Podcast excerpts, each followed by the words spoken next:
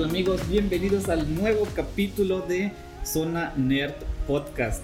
Este podcast donde platicamos sobre tecnología, videojuegos, aplicaciones y todo lo que nos encanta a la comunidad nerd. Mi nombre es Cristian Méndez y como todas las semanas tengo de acompañante a mi queridísimo Juanchuk. ¿Qué onda, bonito? ¿Qué onda? Que este. El, ¿Qué día fue? El miércoles. Hace rato te trato de decir que compré una aplicación.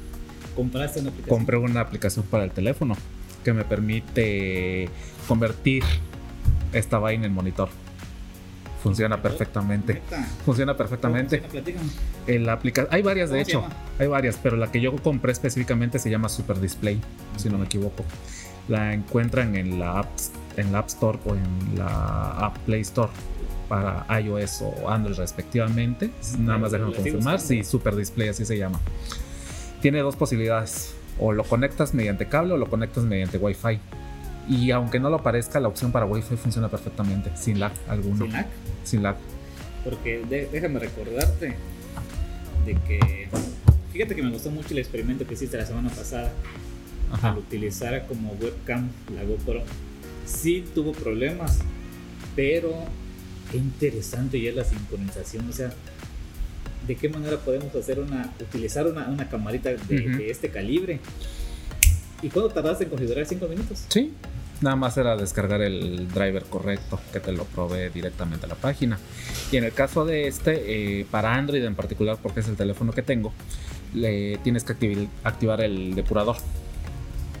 Entonces, cuando tú lo conectas, la aplicación se enciende solita. Y si tienes el programa instalado en la computadora que se encarga de entablar la conexión, automáticamente ya lo convierte en un monitor más. Tal cual tú puedes decidir si compartes, eh, si duplicas la pantalla, si lo dejas nada más en el teléfono Ya. o haces ampliación. Lo que tú quieras lo vas a poder elegir como si fuera un segundo monitor. Y encima de eso, si te vas tú a la configuración de Windows, ahí puedes ver la pantalla. Puedes escoger la resolución.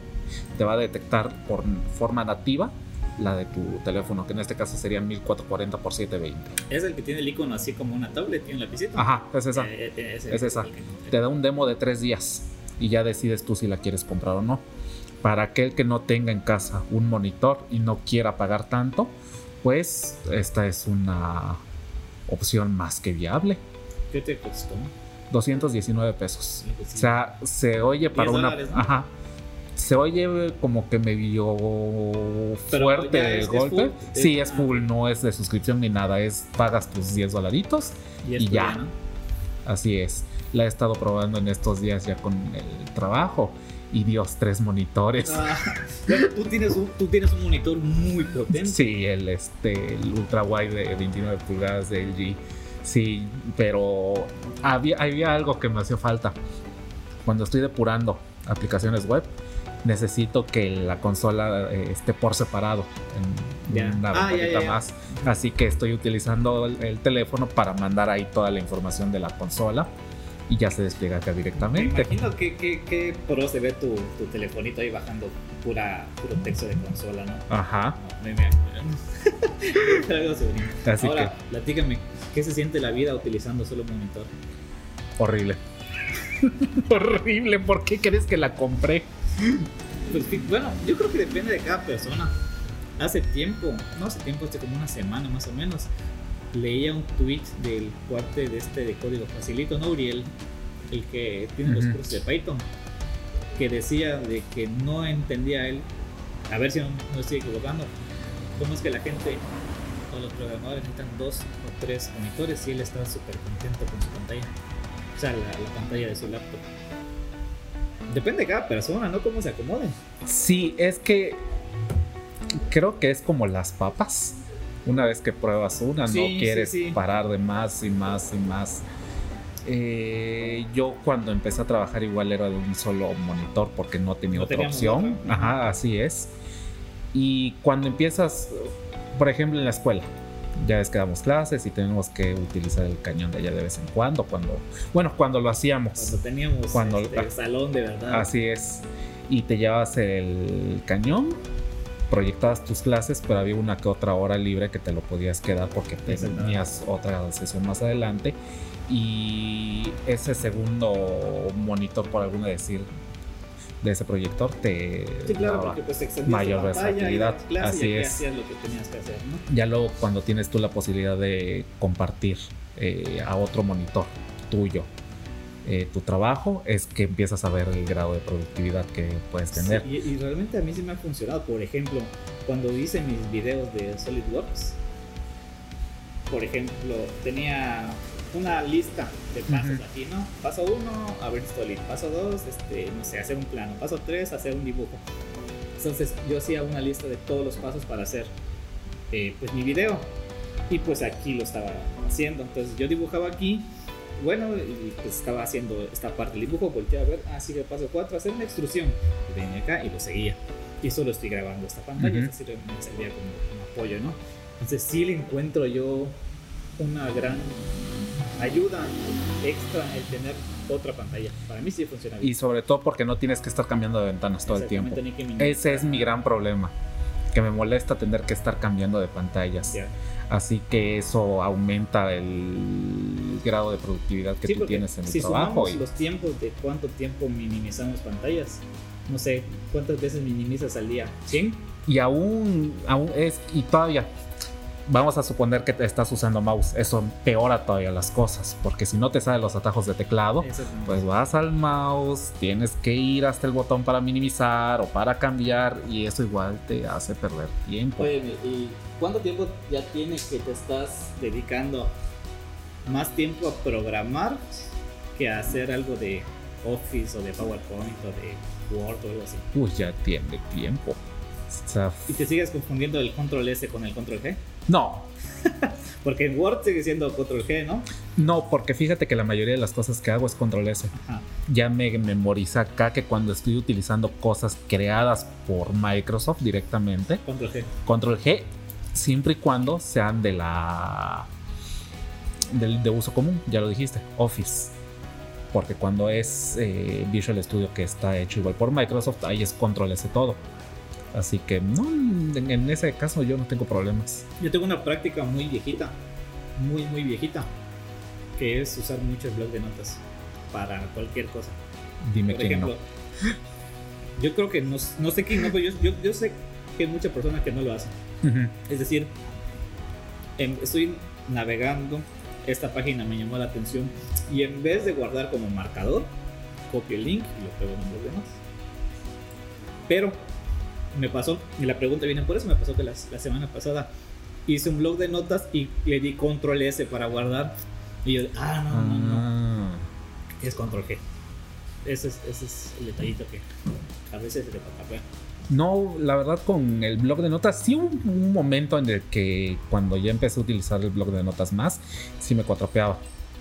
Pero ya fue con el paso del tiempo que ya sé prácticamente por instinto cuándo es control S, cuándo es control G. Tengo más problemas ¿sabes con cuál? Con control P. No sé por qué, pero cada vez que estoy haciendo algo justamente con programación de páginas web, que en Visual Studio es un atajo de teclado para buscar algún archivo, a veces no me doy cuenta que tengo seleccionado el navegador. Hago clic con control P Sí, y me sale la pantalla para imprimir. Ya. Ahí es donde tengo más problemas. Con el control S o el control G no. Mira qué sorpresa. Ah, Está, está bien interesante. Pues bien, Juan, hay una teoría que estuve pensando hace unos días. Me puse a pensar, bueno, vino a raíz de que por necesidad, hoy sí que por necesidad, tuve que instalar TikTok. Ay, Saludos Dios a la gente que usa TikTok. Yo no lo uso, simplemente tengo dos seguidores nada más. Ya lo instaló, lo va a usar. No lo voy a usar. Claro a que usar. sí. Entonces, eh, me pasó de que vino un flashazo en mi mente donde dije, bueno, tienes un video de TikTok, ¿cuánto tarda? ¿30 segundos? No lo sé, No sé. lo que sea. ¿Cuánto te tarda una, un estado de Facebook? Un estado, ¿te refieres al de De los... de- de los que te aparecen aquí. No. Ah, 24. Ah, ¿en, ¿de duración? Sí, ¿cuánto dura? ¿5 segundos? No, creo que hasta 15. 15 segundos. ¿Cuánto te tarda un estado de WhatsApp? Creo que lo mismo.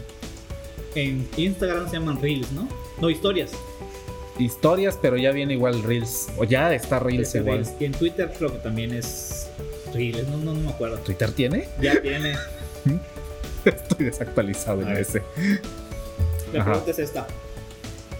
¿Tú crees que el hecho de usar como una herramienta normal, ni herramienta, como algo normal para consumir contenido, mini videos de 5 a 20 segundos, en un mediano plazo afecte a nuestra capacidad de retención de la memoria?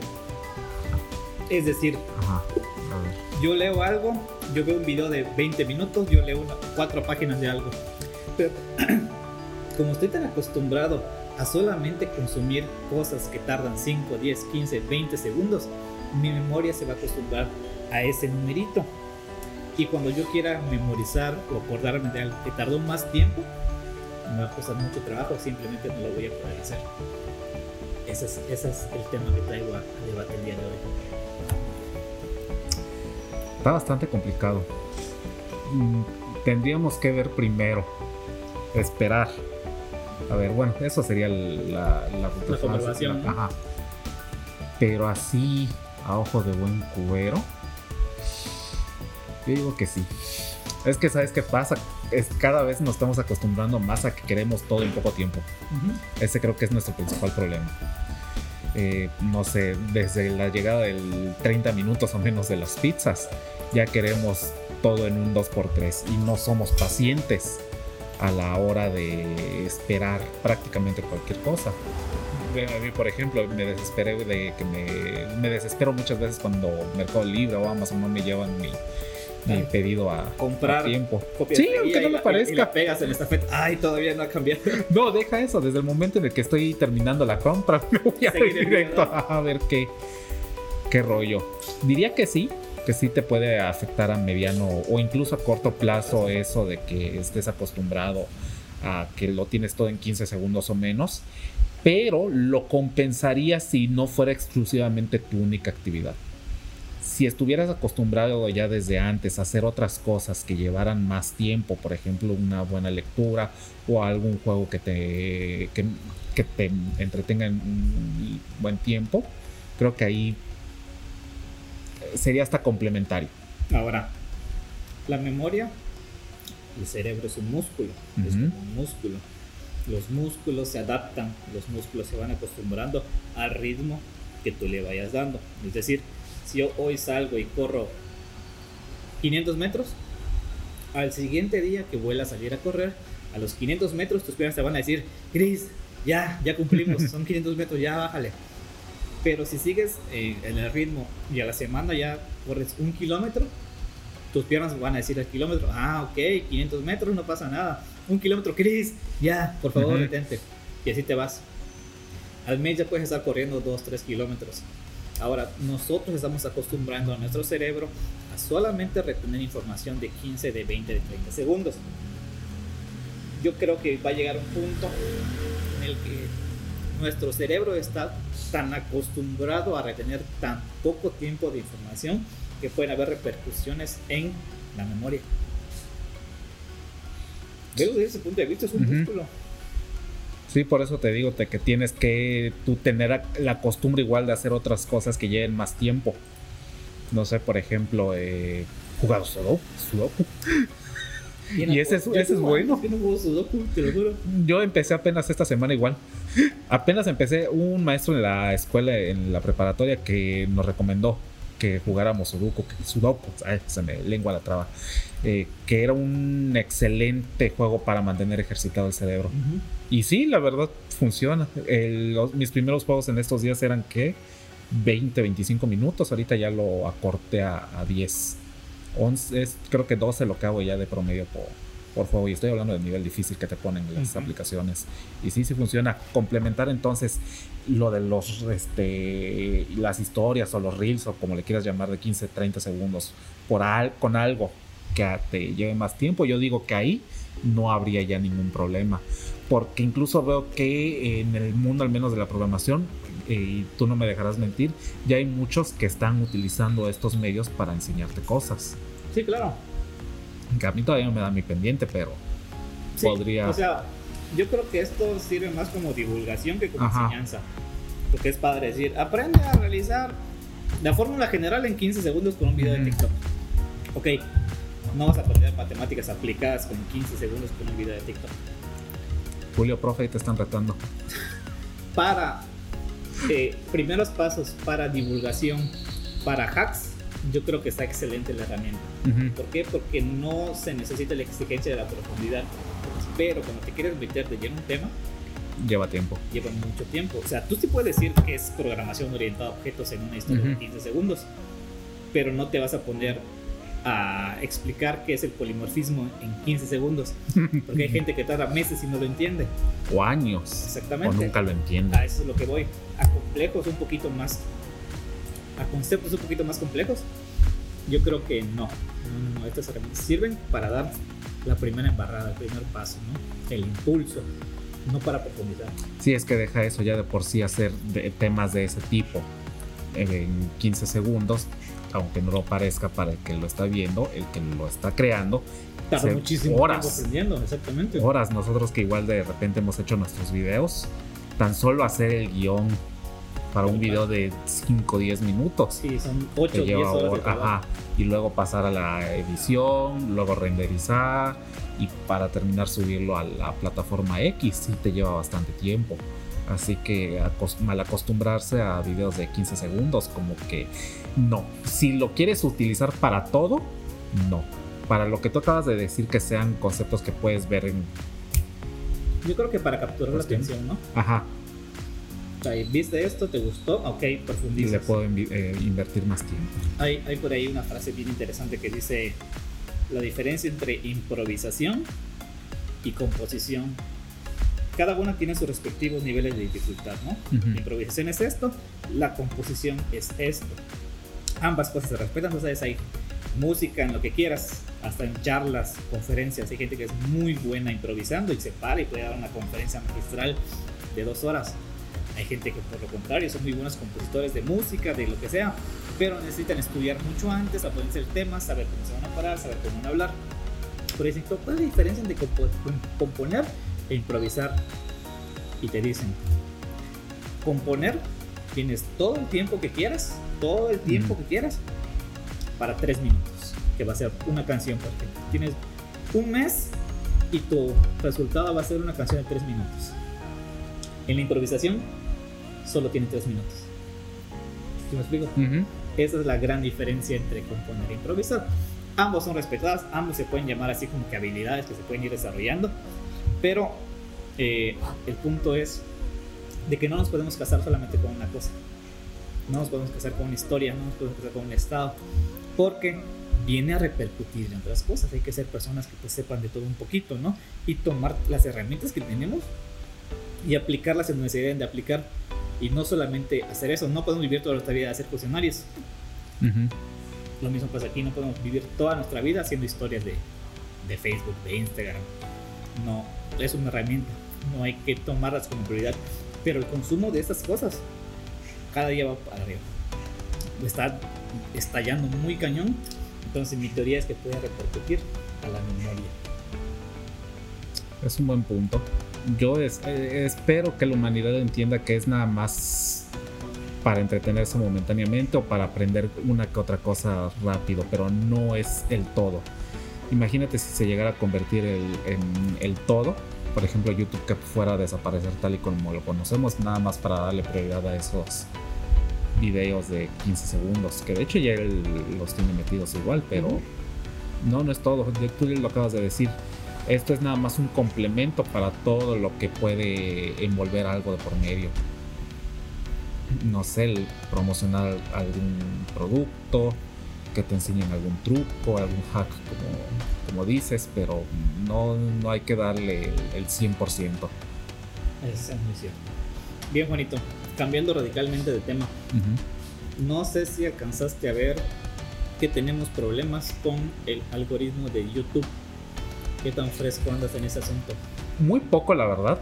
Pero por los youtubers que he visto últimamente andan diciendo, dale like, comenta que el algoritmo me está, eh, me va a afectar si no lo haces.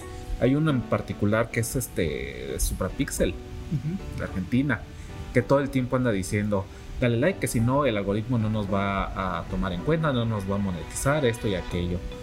Sí he eh, sabido una que otra cosa aparte de eso, pero ¿a qué te refieres con problema específicamente? La cuestión está en que el algoritmo de Facebook ahora te va a empezar a recomendar más cosas dependiendo de lo que tú estés consumiendo y a lo que estés reaccionando. Es decir, si ves ahorita un video de un perrito jugando ping pong y te da mucha risa y pasaste 10 minutos viéndolo y lo repetiste 40 veces y le diste like, tus recomendaciones de YouTube se van a llenar de animales haciendo estupideces. Independientemente de que a ti te guste la programación, la ciencia, pero lo que tú le estás diciendo a YouTube con tu reacción es que te gusta ver animalitos jugando ping pong y te va a recomendar cosas de ese tipo. Ahora, a YouTube, hay que entender esto, Google y YouTube es negocio. Lo que les interesa es el entretenimiento. Dame dinero. Dame dinero, necesito vistas para que pueda yo generar dinero. Y ya no se está enfocando tanto en el contenido, sino en la capacidad de viralidad, en la capacidad de reproducciones. Y tú sabes que, para bien o para mal, más que para mal, contenido de poca calidad es el que se hace más viral. Sí. ese es el detalle que está pasando con YouTube. Prácticamente me estás diciendo que va a ser un mal momento para empezar a ser youtuber. Algo así. A menos que te dediques a, hacer, retos o cosas de ese. Contenido basura la, va a tener fácil. Lo siento. Lo, lo, siento. Sé que todos vemos contenido basura. Saludos, pero, saludos a los influencers. Pero a ellos les va a ir bien. eso, eso, eso, eso genera. A mí me preocupan los canales que producen contenido de una sola vez. Por ejemplo, los tutoriales. de, ya ni siquiera de lo que nosotros hacemos, sino de lo que sea. ¿Cuánto más esperas verlo? ¿Tres? ¿Cuatro veces? Y nada más para sacarte de alguna que otra duda puntual en el momento en el que lo termines de hacer o que lo consultes en el momento. Esos son los videos que me van a dar realmente. Y, están afectados los de divulgación, por ejemplo, Javier Santoloaya, C de Ciencia, eh, grabaron un video recientemente en donde literalmente se están yendo, se van de YouTube. Ellos van a crear una plataforma enfocados a la divulgación de la ciencia, a un este, modelo de suscripción como si fuera Netflix, pero muy barato, enfocado a divulgación científica. ¿Por qué? Porque YouTube le está yendo muy mal y están gastando mucho tiempo mucha inversión de dinero y lo que quieras, y no les está redituando. Y es ciencia, ciencia de alto nivel. Y así como eso, yo creo que hay muchos creadores que están generando contenido de calidad y YouTube no los está recomendando. De hecho, incluso a los que generan contenido basura que igual sigo ahí de repente, están pensando seriamente en irse para otras plataformas. Twitch ahorita es la que tiene la ventaja en ese aspecto porque creo que ahí sí si está un poquito mejor controlado el asunto de, de las recomendaciones. Pero para el que sea realmente le va a ir mal. Sí. Y aparte. Para pequeños creadores como nosotros, yo creo que sí nos va patear bastante difícil. Aparte, a ver, hay algo que todavía no me queda del todo claro. Si tú visitas el video del perrito 40 veces, si tú lo reproduces 40 veces, YouTube te lo va a este, te va a recomendar videos de perritos. ¿Qué pasa para los que tienen el historial de videos desactivado? Creo que la pregunta sería que si realmente está respetando YouTube que se está desactivando. Yo sé que no. Yo tuve durante dos años el historial desactivado. Lo desactivé por. Desactivé el desactivar el historial porque me di cuenta que realmente no sirve. Las recomendaciones están ahí de todos modos, no importa lo que consumas. Lo único que hace YouTube es simplemente no darte el historial. Se genera el historial, pero Ajá, exactamente, te lo te priva de algo que tú negaste. Te da, un efecto placebo. Ajá. No, no te da el historial, pero te- los resultados de todos modos ahí están. Por eso lo desactivé. Pues si me estás privando de algo que yo estoy generando, pues Claro. ¿para qué me sirve? Ok, ese, ese es un... ¿Qué otro problema tenemos ahí? Y también creo que ya la monetización este, La monetización está mal. bajó mucho, ¿no? Creo Sí. que hay gente que está migrando hasta Facebook porque Facebook paga más, tal cual, que, que si generaras dinero en YouTube. La monetización ya desde hace unos años estaba mal de por sí. Ya es que nuestro, este, nuestro patroncito que tenía su canal y empezó a monetizar así Sí. bien Claro, y le quita y se lo quitaron. Creo que sí se lo quitaron porque para los nuevos requerimientos de, de YouTube él no cumplía. Ahorita creo que ya los alcanza, ¿eh? Dejó el canal ahí y empezó a llegar Ajá. gente y por ahí vio que tenía más de, más de mil suscriptores y todo, pero ya no Sí, lo va a seguir. ajá. Así es. Y ahora en Latinoamérica, peor aún. Porque si ya de por sí la monetización tiene fuertes restricciones, al pago con respecto a la región en la que estás, eso también afecta. Así que a los de Latinoamérica les va a ir todavía peor. El Exacto. contenido que, se, que tú hagas, si es nada más de que nada más lo vas a consultar una vez, no, no va a generar. Pues bueno. Entonces, Juan, pues ahí dejamos los dos temas. Yo creo que fue bastante, bastante interesante. Y pues nada, ahí a los amigos que nos están escuchando, ¿qué piensan acerca de esto? ¿Qué piensan acerca de las historias de Facebook, Instagram, YouTube, TikTok y lo que quieras? Y acerca de tus nuevas eh, políticas de YouTube que está afectando a pequeños y nuevos creadores. Bonito, como siempre te agradezco que me hayas acompañado. Y pues nada, aquí vamos a seguir trabajando un poquito más y a darle muchísimas gracias. Nos vemos.